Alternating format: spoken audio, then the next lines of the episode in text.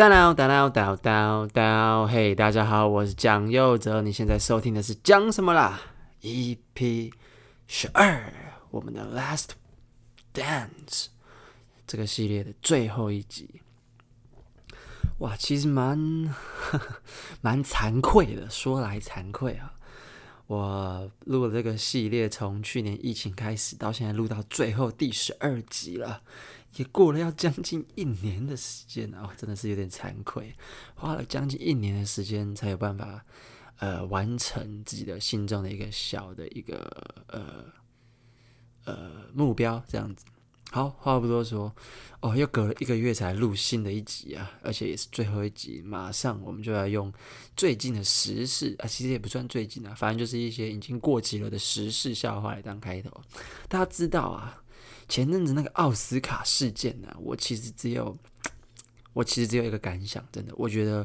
苦主 Chris Rock。Chris Rock 真的是，他告诉了我们什么叫做真正国际级的喜剧喜剧演员啊！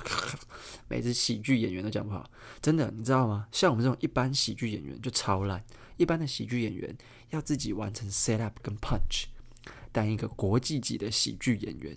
只需要完成 set up 就会有人 punch。好，一个时事笑话当开头送给大家。好了，那我知道在第十一集的时候，我有试图呃预告一下，我会在最后一集的时候聊些什么东西，可能我的贵人之类的。对，那我其实有想要聊这个，没错。那所以我在猜今天的节目可能会稍稍长一点，maybe 长到将近四十分钟之类的吧，我也不确定。但反正我的目标是这样了。好，花了两分钟开头，也是蛮好笑的。那没错，我第一件事情就是想要聊一下贵人这件事情的。呃，我觉得每个人在进入某一个新的环境的时候，都需要一个带领你的贵人，对吧？那我认为我进喜剧圈这件事情，身为一个喜剧演员，我算是运气真的是很好，就是结交认识了很多那种真的很暖、真的很赞，然后态度也很正确的那种前辈，你知道吗？像我自己，我必须坦白讲，进入喜剧圈，以喜剧演员、其他的喜剧演员跟我之间的关系来说的话，呃，我有大概四个贵人，四个贵人，严格说起来是四个贵人。第一，第一个就是 social，就是卡米蒂喜剧俱乐部老字号。的总监 social social 真的是，嗯，他真的是我在喜剧路路上几乎是最感谢的人的前两名，真的。因为我在出道的时候，我我其实是去参加一个喜剧的脱口秀比赛，但那时候有一个小故事，是我其实是不符合参赛资格的。我其实只是一个名不见经传，那时候根本没有人认识，没有演员认识的一个素人。然后我就还是个学生身份，我就噗噗噗跑上台北去讲了我人生第一次 open m i 诶，然后效果真的是还不错。我个人是很有成就感啦，真是我人生第一次 open mic，然后我还要把它录下来上传到 YouTube 上。如果有兴趣的人，可以点我 First Story 的连结，进入到我的 YouTube 频道，杰克点起来看那最第一支、最最最最一开始的那一支，呃，高雄仔谈市长与罢工那一支，就可以知道，其实那就是我人生第一次哦上 open m i 的状况。那我个人是觉得还蛮有成就感的，就反应当天算是数一数二好的。那那时候是我人生第一次讲 open mic，后来我还是个大三的学生，我就自己去报名了。呃，卡米蒂喜剧俱乐部开的食堂星期二的脱口秀课啊，食堂星期天的脱口秀课。他是想要学另一部电影，叫什么什么什么，最后十十堂星期二的课什么之类的那个电影，然后就对，他就取叫食堂星期天的什么脱口秀课之类的，我也忘了。反正我就去上了嘛，然后在那时候我才认识了我的人生喜剧路上第一个贵人，social 啊，social 真的是一个很赞很赞的那种爸爸感很强的那种长辈，那种前那种大人，你知道吗？他就是很会给你做很多心理建设，什么巴拉巴拉巴拉。所以我其实觉得我在学习的路上算是获益良多了。很多喜剧演员都说 social 的课上了跟没上一样，没什么用，不用去上，自己看书就好。但我个人是觉得没有，其实是真的有用的。它可以很直接的告诉你很多喜剧技巧的剖析之类的。还有一些观察跟研究的方式，我觉得个人是非常推荐大家去上的。他现在课开越大，越开越大，所以大家如果真的想上的话，可能要抢一下。但这不是重点，重点是 social 跟我之间有一个小故事。那这个小故事其实是，呃，等于是他打开了我后面喜剧路上所有的可能。就是那时候我课上到第八堂的时候，我课上到第八堂的时候，刚好卡米蒂想要举办。呃，睽违五年以来的呃第一届，算是第二届，就是睽违五年，上届已经是五年前，然后睽违五年以来的第二届脱口秀争霸赛。那当时候他其实就是在内部都知道，这只是开给已经表演好一段时间那些演员去参赛的，几乎是没有什么人会预期有什么素人啊去参赛这样子。但那时候我还只是一个上了八堂课的呃素人学生，根本就没有人认识。然后我的脱口秀资历，如果以我第一次 open mic 来算的话，大概也才五个月，将近六个月而已，非常菜的一个人。但那时候我看到脱口秀比赛的公告出来了，我我不知道为什么，我心里就告诉我，this is a chance。This is a chance. You have to grab it hard, grab it hard in the hand, seize it. 所以我就很勇敢的跑去跟 social 说：“social，不好意思，我知道我现在资格可能不符，但是我真的很想要报名这个比赛，去参加这次的脱口秀大赛。”那跟大家说，那时候的脱口秀大赛，它的报名资格其实就是呃，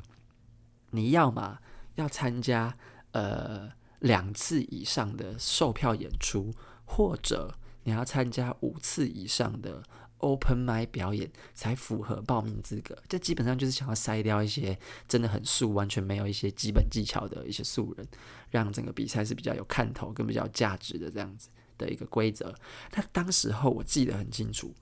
我算上第一次的话，我其实只讲过两次 open m y 对，我既没有售票过，我讲的 open m i 次数也不到五次，我只讲了两次，一次就是在呃。一次就是在台大的后台 open mic，那是我人生第一次。那第二次呢，就是在台中的来福好事，我讲了唯二这两次 open mic。那我那时候就跟 social 说：“social，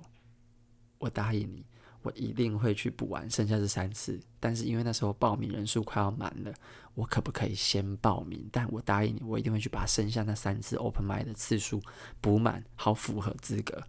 然后 social 就想说啊，反正那时候报名的人数也大概到了一个呃收尾，已经剩下两三个名额，其实已经是大概没什么人会去报了，所以他想说算，那你先去报吧，你赶快去报，那你一定要去把剩下的三次补完哦。我就说好，我答应了他，然后我也确实在剩下的一个礼拜内，呃呃，我记得是一个多礼拜内，将近两个礼拜的时间，我去把剩下三次 open my 补齐，就去跑三个不同的地方。我记得还有一次是去旧二三。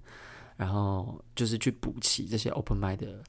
资格，这样子，然后我就顺利的参赛了。我跟你说，social 那时候回我们事后去回顾这件事情啊，social 那时候他也承认说，他只是想要打发我，因为他觉得我一个名不见经传的素人，根本不可能取得什么什么成绩，一定是初赛就被刷掉，不可能会多好。哎，结果没想到，啊、呃，没想到，我就一路给他过关斩将，一路最后到。决赛，然后拿了个第二名，他也是惊为天人，想说哇，怎么可能？怎么可能？对，很惊讶。那自从拿了那个脱口秀争霸赛的第二名之后，我就多了一个最强新人这个标签。那算是借着这个标签，让很多圈内的一些前辈看见，说：“哎呦，有一个新人叫杰克，哎呦，他好像。”还蛮行的哦，好像有两把刷子哦，所以我因而获得了非常多的演出机会。然后，对，那其实这就是当初我跟 social 之间一个秘密的小故事，一个我觉得算是因为他的这个放行，让我去报名参赛，才有了事后这些我喜剧路上的这些遭遇跟机遇。所以我我必须感谢 social 这点，就是如果当时他没有让我参赛的话，我可能后面不会这么有自信，跟这么有就是热情的去追逐喜剧这件事情。所以 social 真的是我人生路上的，呃，喜剧路上的第一个贵人。那第二个贵人呢？第二个贵人就非常非常的有呃可能受到大家的挞伐跟不理解。我喜剧路上的第二个贵人，其实。叫做林千玉，A.K.A. 龙龙。龙龙是我的喜剧路上的第二个贵人。怎么这么说呢？因为当时候我参加完比赛，获得了第二名，然后是个名不见经传的人。我的演出资历甚至都不到一年。我有参加过的售票演出，公开售票演出，可能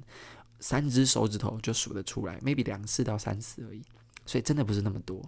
但是在这么多喜剧演员的呃前辈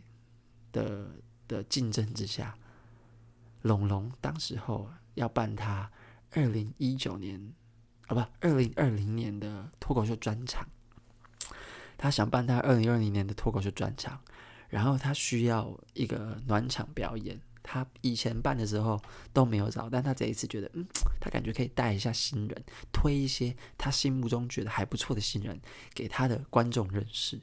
对，他就有这个小母鸡带小鸡的这个前提在，所以在众多的新人，包括一些当时已经讲了两三年甚至四年的前辈里面，他看上了我，觉得说，哎呦，杰克，我觉得你可以，然后我希望你来当我的呃。专场的暖场表演，那你愿意吗？我当时候记得非常清楚，我人在台中，半夜一点多要两点，准备要睡觉了。但因为我本来就是个睡眠品质比较差的人，我到那时候突然都是要到那时候一两点左右才会开始觉得累，想要睡这样子。但那时候我就收到陌生讯息，是龙龙，然后他就问了我这个问题，我一口答应，然后兴奋到整个晚上睡不着，你知道吗？真的。那那时候，呃，我甚至开过龙龙一个玩笑，但龙龙也完全不介意，你知道吗？我那时候开了一个算是获得一些广大回响的呃玩笑，就是我问大家说，诶，大家觉得在演出里面骂脏话，譬如干你娘，是适合的吗？是合适的吗？大家觉得呢？有一些人觉得适合，有些人觉得不适合。我是这样想的。如果你是你的风格跟龙龙一样，那就没有关系，对，因为不骂干你娘，大家不知道他的笑点在哪里，就是一点小 diss 他的一个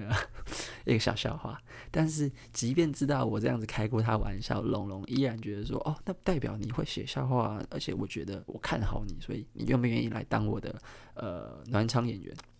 这样子你知道吗？就是这个出发点，所以我真的是觉得哇，龙龙真的是很赞的一个人啊，他完全愿意去把一些机会，很大的舞台，这些机会就是带给新一辈，像我们这种新一辈的演员这样子。对啊，我那时候跟他跑了大概十七场全台巡回吧，就是在。总数大概四千多位观众面前表演这样子，我就是我觉得那一阵子我跟他一起奋斗，有产生了一些革命情感，也是因为这样，所以我才觉得说，我认识的龙龙其实是跟大部分的人认识的龙龙不太一样。那我不管怎么样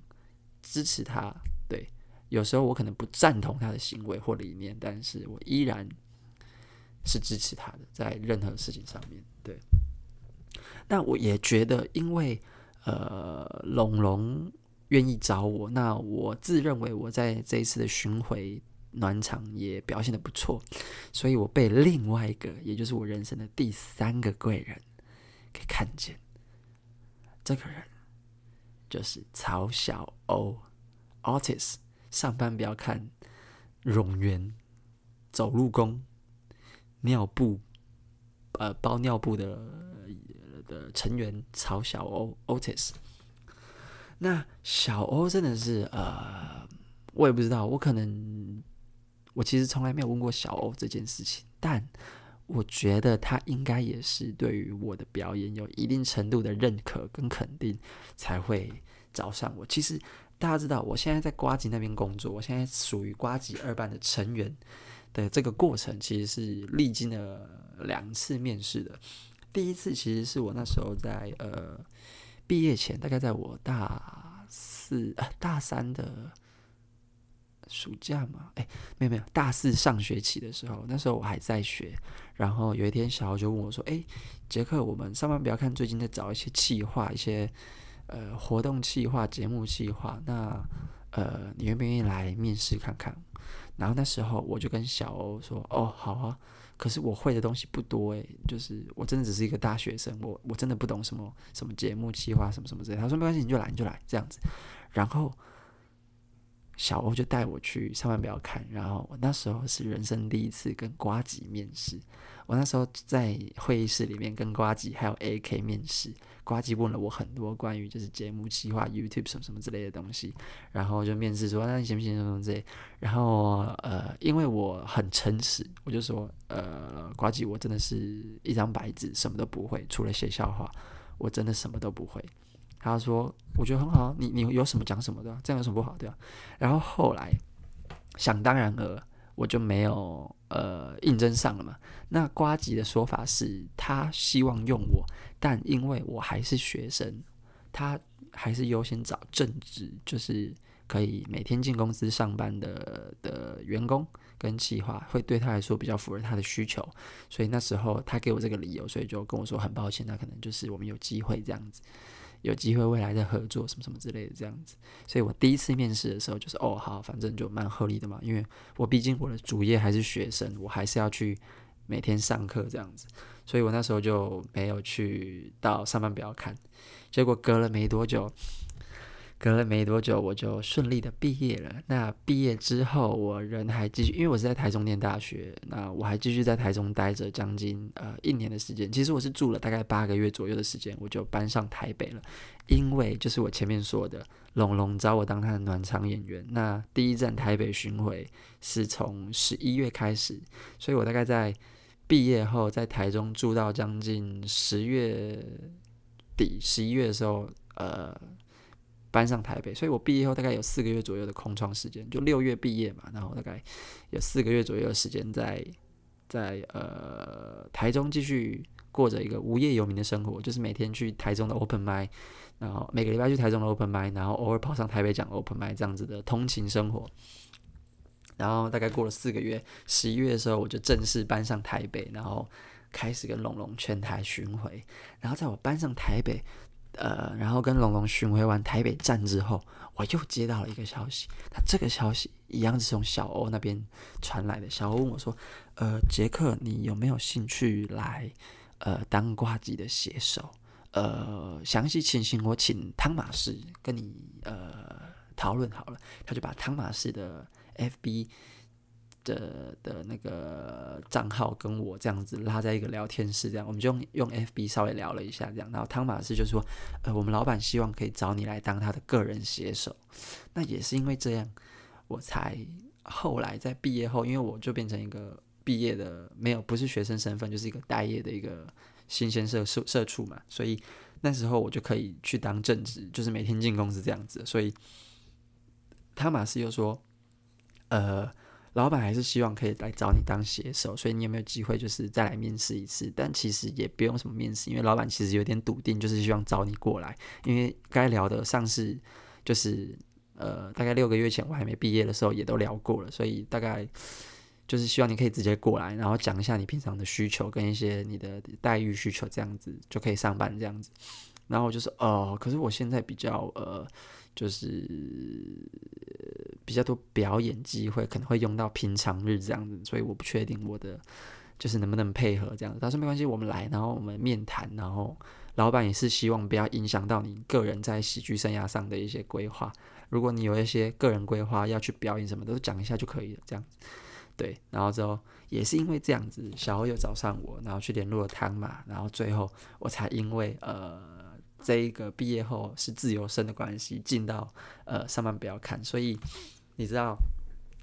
如果不是小欧在呃我还没毕业前就先对我的表演有一个肯定，然后找我去面试，我觉得我后来也不会有这种就是让呱吉心面想说，哎呦，我就是要找这个杰克来当我的个人写手这样子。那除此之外，小欧也在那时候。挑战了他人生的第一场个人专场，火热耶诞节。那当时候他自己觉得他的，嗯，演出实力还没有真的那么的硬，那么的硬底子，所以他他找了蛮多的他个人比较认同的喜剧演员来帮他开场。然后这这其中一些暖场就包括我，所以我也是非常感谢小欧，对，就是作为一个中间的那个牵线者，让我可以最后进到瓜吉的手下做事啊，我真的是非常感谢小欧在这部分的这些肯定啊，对，因为小欧真的是个很暖很暖的前辈，他就是那种嗯年轻版的 social，你永远可以把你脆弱没有自信的那一面。呃，展现给他看，然后他永远会用最温柔的方式给你加油打气，并告诉你说你很棒。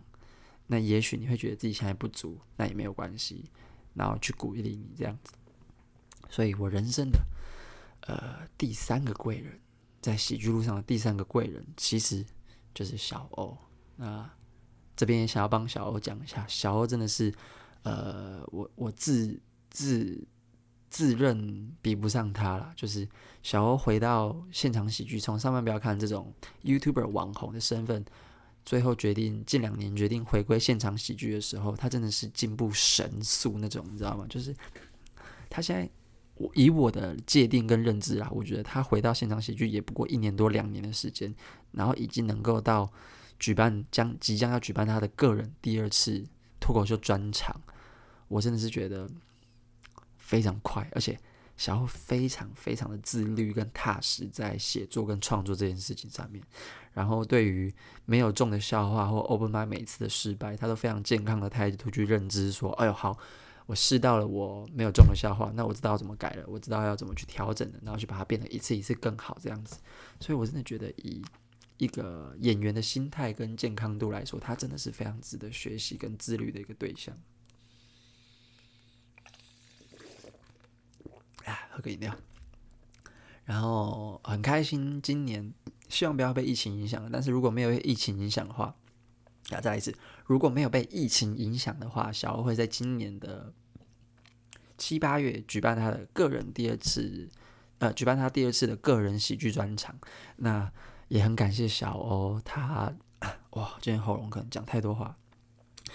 就是也很感谢小欧，他这次个人专场也找我当他的暖场表演，然后真的是非常非常的感谢小欧对我脱口秀实力的肯定，真的真的真的，我觉得小欧真的是对我非常的好，我真的是永远都是站在他这一边支持他，而且有任何人攻击他，我绝对是第一个跳出来说你说的不对之类的啦，就是这种 非常小孩子气、中二的这种义气这样子。对，我人生喜剧路上的第三个贵人就是小欧，那再来我人生喜剧路上的第三个贵人，其实现在想想，我其实不敢想象我居然会讲出这种话，甚至是这样子有这样子的认知，但我必须说，我必须说，真的就是这个人，至少截至目前为止，我我必须要感向他感谢的事情真的太多了。而第四位喜剧路上的贵人，叫做呱吉，A.K.A. 台北市议员邱威杰。为什么我说呃，瓜吉是我喜剧路上的第四位很重要的贵人了？而且我甚至有时候甚至觉得，瓜吉带给我的东西，在某种程度上超越了前面三位贵人所能带给我的东西。呃，原因很简单，瓜吉真的很机掰，瓜吉真的很机掰，但他这个机掰是机掰在哪？他对我太放纵了，你懂我意思吗？就是他人真的太呃自由灵活了，所以他不会去给我任何的压力。但就因为他不会给我任何压力，而且给我高度呃创作自由的。状况下，反而让我给我自己很有压力，你知道吗？就是我会一直想要，就是达到他所谓心里面很棒的标准，我一直想要做给他看，想要让他觉得，哎、你知道吗？就是想要证明自己的那种感觉。瓜吉真的很鸡掰，就是 还好我从来没有宣传过我自己的 podcast，所以他一定不知道我有在讲他。但 anyway，我为什么呢？哦，我其实常常只要有人跟我聊到，然后我觉得他是一个可以聊天的对象，然后问到瓜吉帮他工作是什么感觉，我总是会这样形容他。我总会跟别人说，瓜吉对我来说就像白胡子，你知道吗？不知道大家有没有看过《海贼王》？我总觉得瓜吉对我来说就像白胡子，就他不是一个很完美的人，但是他给我一种就是那种我可以。在他的名字之下，很任性、很自由的去做我想做的事情。然后他的名字永远会在前面保护我，你知道吗？永永大家永远会知道，只要我还在他手下的一天，我就是他造的。所以因此而获得了很多间接的一些利益跟什么的。就是 我这样讲可能很抽象，但是我总觉得瓜吉这个名字一直在各个程度上保护我。举个很简单的例子来说啊，龙 K 之乱，对吧？龙 K 之乱那时候，整个喜剧圈，整个喜剧圈其实风向真的是在鸡排妹屠龙之后，整个就是一面倒，几乎没有人，几乎没有人站在龙龙那边，只有我很坚决的说，我就是不理性龙粉，我就是不理性龙粉。但我感觉出来，呃，我感觉出来，这其实是有影响到某一些人的的的不爽。对，就是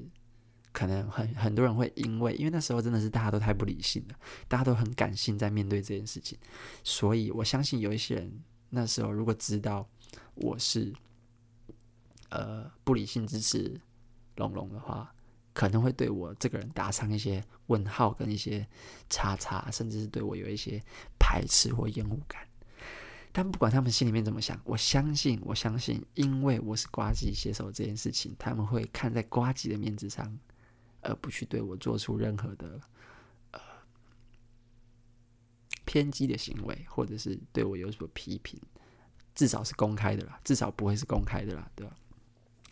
所以某种程度上，我总觉得我受到瓜吉这个名字的保护。大家知道，喜剧圈并不如我。搞不好外界的想象也没有很好，就是我觉得喜剧圈是一个每一个人都更鲜明的个性都更鲜明、更愿意展现的一个地方，就是嗯，大家都有自己的审美这样子，所以他讨厌就是讨厌，而且也不会跟你假，不会跟你演这样子。但我总觉得，在某种程度上，我在遇到一些有争端的事情的时候，总有瓜吉这个名字在我前面保护着我，让我可以讲很多我的个人感受。但不会因此受到一些隐性的排挤或制约，这是第一点。然后第二点是进入到瓜吉的二办个人办公室、个人频道当他写手之后，我开始，我开始打开了眼界，我开始认知到什么叫做真正厉害的表演。我开始突然知道，豁然开朗，就是哇，一个完美、一个非常非常厉害的表演应该长什么样子。然后再知道那样子之，这再知道什么叫做厉害的表演之后，再回头反省我自己，我突然觉得我自己好烂，非常的不足，有好多东西需要学，好多东西需要去嗯研究、去练习。然后我记得我那时候，呃，可能也刚好遇到疫情，然后就进入了一段比较忧郁的时间。然后我甚至是一度觉得说，我是不是真的不太适合？这行我有点高估我自己了，对，但我就找了瓜吉聊了一下天，然后瓜吉就说：“你现在会有这个状况，其实是非常正常的，因为你还很年轻，你以前没有任何比较的对象，你也看不懂，但现在因为你看多了，你开始看出门路了，你开始看出一些规则了，你看懂了，你的眼界开了，你知道什么是好的，你才会对自己这样子没自信，但这样子是好的，这样代表知道。”这这样代表你知道自己哪里不足，所以你不要去放大自己的负面情绪，你应该要去呃开始知道说，哎呦，起码你知道什么是厉害的，那你应该要怎么样朝向厉害去成长这样子。所以他叫我不要急，然后他说再给自己点时间，然后再就鼓励我这样子。然后后来没多久，我开始有比较多自己的时间去呃创作自己的东西的时候，真的在。那一阵子取得了一些我觉得非常开心的成就感，然后我又回头跟呱吉就是有机会刚好聊到，就是某一次我去完 Open Mic 之后，我我心情是真的是很好。然后瓜吉就说：“怎么样？你昨天 Open Mic 表现的如何？”我说：“我其实觉得我好像还是蛮有 sense 的，我觉得我还是做得到这件事情。”然后他就跟我说：“你看吧，早就跟你说了，你只是一时比较迷茫，因为你知道什么是好的。那现在你知道什么是好之后，你就会知道怎么样去调整自己的表演，所以你还是可以的，你还是很厉害的，好不好？不要不要给自己这样子压力，不要没自信这样子，然后去鼓励我。所以我觉得那一次之后，我有一点就是。”把他这些话留在心里，然后时时刻刻提醒自己，你知道吗？就是让自己心态要正确，这样子。而且呱吉他都呃，他就是那种你知道那种很很很闷骚，你知道吗？就是他对你好，或者是他培养你，他不会就直接打开天窗跟你说：“哎，杰克，我们要怎样怎样怎样。”哎，我们我们我只有想要对你这样这样这样。不会不会，他会默默的。找一些潜移默化的机会，让你有很多的练习机会。比如说，比如说好，呃，我现在会帮忙处理呃我们的 podcast 新资料夹的一些内容，就是我和彩玲会有一些分工去充实一下新资料夹的内容。对，那其实我知道，如果不需要我，完全也没有问题。瓜吉觉得也是可以，可以自己去录的。对，但是因为瓜吉他很早就跟我说过，他有意想要。呃，好好的栽培我、培养我，那我非常的感谢。所以他就特地会找很多不同的机会来让我去练习写本、去写段子、去写各种可能，反正就是去去给我各种的名目去做创作跟写作这件事情，去精进自己。所以就是我以前会觉得说，哦，那是我工作的一部分，但是其实你知道吗？我仔细想想，他不要我做这个东西也完全没关系。但他就是想要给我练习的机会，但我不是一开始就知道这件事情哦。我为什么会知道这件事情？是我后来他有一次刚好接到了一个呃音乐季叫做《浪人祭》的表演工作，那个《浪人祭》希望邀请他去当 DJ 表演四十分钟左右。那那一次他其实就是只只要去表演 DJ 就好，就是就放个歌什么的就可以了，完全不需要讲段子。但是但是他不知道哪根筋不对。突然就跟我说：“哎、杰克，我这礼拜要去浪人祭表演，那我想要讲一些段子，你可不可以给我一些简单跟独立乐团或者是音乐祭有关的一些 one liner 小笑话，可以让我在呃音乐和音乐之间就是表演一下这样子，大概十到十五个左右就可以了，简单的简单的。然后之后我我也没想什么，我想说，我那时候其实就想说，哦，就是老板发工作给你，那你就做嘛，对不对？就很简单。但我对独立乐团是完全不认识的。”完全不认识，maybe 我在前几集讲到独立乐团的时候可能有提过，但我这次再做个总结，就是那一次他就又找了个机会让我去做练习，所以我就因为这一次这个机会去研究了很多独立乐团的一些前后背景，跟一些乐团的一些历史跟一些相关的资料，然后去写了大概十到十五个笑话给他，然后让他去上台讲，让他去表演。他表演完之后。一下到后台，呱吉我老板，他问我的第一件事情是：怎么样？你有没有觉得自己进步了？然后我当下就觉得，哇哇，他在乎的其实不是他讲不讲这件事情，他他的用意其实是想要给我一个去认识不同环境，然后从而去写作的机会，你知道吗？他是有意为之，但这个这个东西并不是为了他自己。是为了我，大家感受得出来吗？因为，因为如果他是为了自己的话，那那他可能会就是下来说：“哎，你觉得反应怎么样？”然后怎么怎么这些讨论没有。他下来第一件事情之后说：“你有没有觉得自己？”他就是说：“我觉得刚刚反应不错。”他就他就自己说：“我觉得刚刚反应都还不错。”那你有没有觉得自己在写作上变得比较进步，而且变得比较，你知道吗？有一些不同的练习了。他是这样讲的。然后我才当下才瞬间意识到说，哇，他派给我的每一个工作，其实都是在找借口让我练习，只是他没有说的那么明白。对，然后我事后又回想到，他叫我写新资料夹的新闻或一些内容跟彩铃一起发奖，其实也是同样的道理。因为在我进去之前，新资料夹已经行之有有年，也没有到年，但是就是已经录了好几集了，所以而且不用，就是那时候就已经是排名前几名的 podcast 节目了，所以根本。其实也不需要我，你知道吗？但为什么我进去之后会特别嚣张，肯定是我 我自己的解读啦，就是肯定是希望给我更多的练习机会。所以你知道，他又提供了他的名字保护我，可以让我去讲一些很危险的言论，然后又在私底下给了我这么多机会去做一些写作跟练习，甚至去接触到不同的环境跟圈子，比如说像浪人祭这种独立乐团的圈子，去认识更多的事情，丰富我自己的内涵。我真的觉得瓜吉他。几百归几百，很多人说什么他惯老板，哎，我说真的，有时候你真的会觉得他在请乐，这是客观说。有时候你真的觉得他在请乐，但是啊，他也是人啊，他有时候也是会有他的情绪啊。但是他每次都这样吗？真的没有，大概十次大概只会有一次或零点五次，他露出一点点请乐的那种迹象，但其实也就真的只有那零点五次或一次而已，每十次只有零点五次到一次，所以，所以。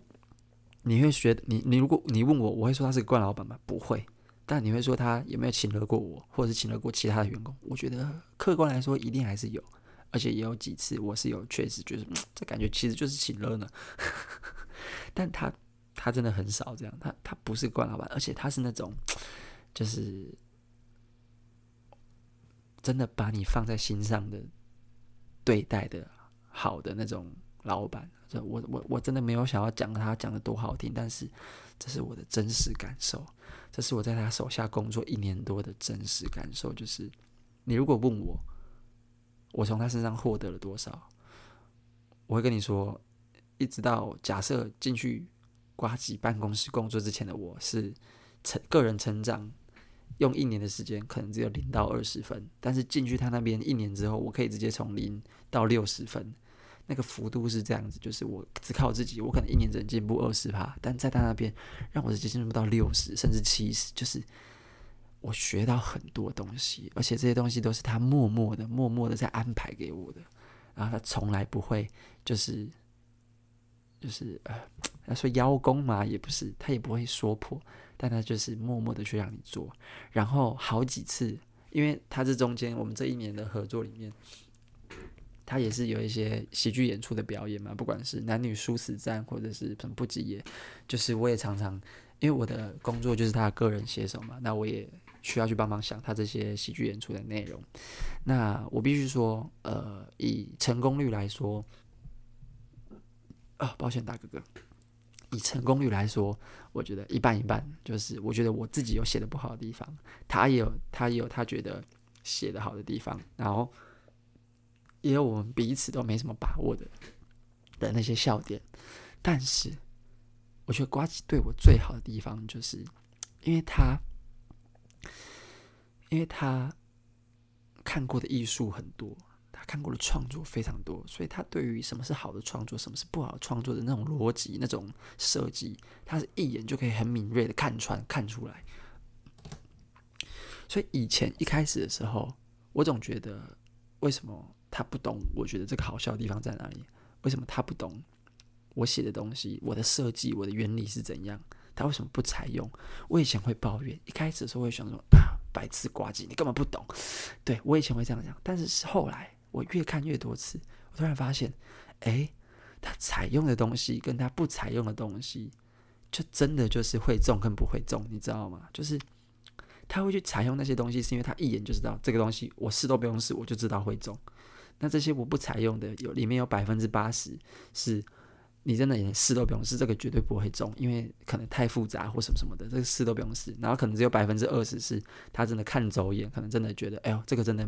其实是会中，但他真的觉得可能不适合他的人设或什么的去讲，然后他也必须得要放弃掉的一些笑点。我一开始就是会。这样子的误解他，但后来我跟着他一起这样表演，看他每次这样表演、表演、表演，然后他不要的东西，我自己捡回来去尝试，才发现，哎，他会捡去用的东西是真的就是会中，那他不会捡去用的东西就是真的不会中啊！但但我不知道这一层，我反而还一直你知道吗？就是一直在那边 挞伐他说啊，你不懂啊，这样子去挞伐他，去去不谅不理解他，我真的觉得哇，我真的是有过糟糕，你知道吗？就是。他从来没有对自己辩护，或者是替自己就说什么：“杰克，你怎么知道这个会中？我跟你说，这个绝对不会中啊！你不要傻了，不可能会中这样子。”他从来没有这样子跟我讲过，从来没有。他就是默默的这样子在在背后被我这样子默默的抱怨，但他从来没有去说什么，而且有时候甚至是我写的东西明明没那么好，但是他还是愿意用，因为他觉得至少他会觉得那个是好笑的。但表现出来可能没那么好笑，我就会觉得很愧疚，我就会觉得说是我写的不够好，让他这次的表演不够好。但他也从来不会怪我，因为他觉得，他觉得今天上了台表演的是他，他有这个责任要去把它消化成他自己的东西。但他碍于他真的是一个非常忙的一个人，所以他没有办法有很完善的时间去把每一个本子都。全部吸收转化成他自己的东西，对于这点他其实是有一些愧疚感在的，所以他从来也不会因为他在台上表现的不好，从而回到可能办公室之类说杰克你写的是什么烂东西，从来没有。而且我好几次是我甚至跟他说，诶、欸，老板，我觉得我这次是我害了你，我写的东西真的不够好。他也会说你别吵，因为这跟你一点关系也没有，什么之类的，就是这这这样之类的话，因为。就像我刚刚说的，他觉得表演的人是他，不是我，我只是提供 ID 而已。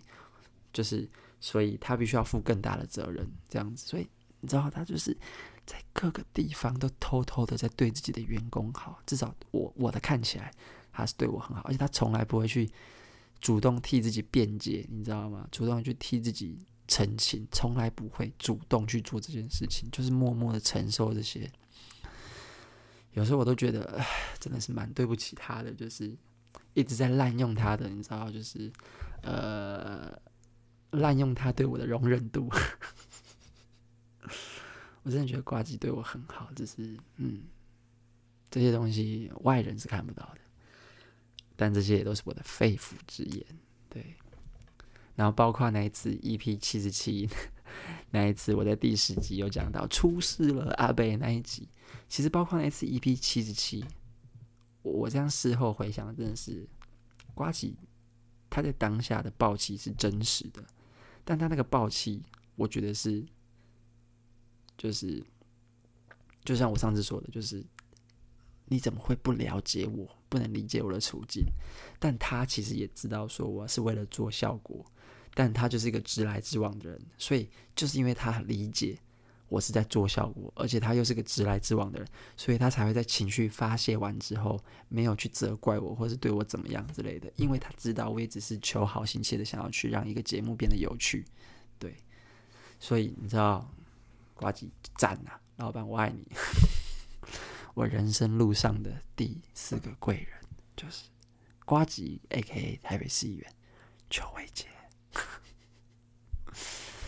以上四位 social 龙龙小欧瓜吉，就是到目前为止我在喜剧路上非常感谢的呃四位前辈跟长辈。长辈只有说 social 啦，其他都是啊、呃、还有瓜吉，对对对，瓜吉跟 social 是长辈，然后龙龙跟小欧是前辈。我真的是非常感谢他们，没有他们不会有目前这样子小有一点名气跟成就的杰克。也不会有这么多人在不同的管道上可以认识到我，因为他们可以认识到我，甚至是肯定我的演出。我觉得这一切都是非常就是连环的一些安排，无形的力量就是在促成这些事情的发生。真的，哇，聊一聊也四十三分钟了，哇，怎么这么久？Anyway，所以我觉得我自己是很幸运的啦。那我也希望有收听到这一集的你。可以去回想一下，呃，自己在出社会后有没有遇到怎么样、怎么样、如何、如何的贵人，帮助你度过很多事情。因为我觉得这件事情真的是可遇不可求。那有的话是真的运气很好，你对于很多事情都会过得比较顺心顺利，你也会比较有安全感。那我自己是觉得我运气很好，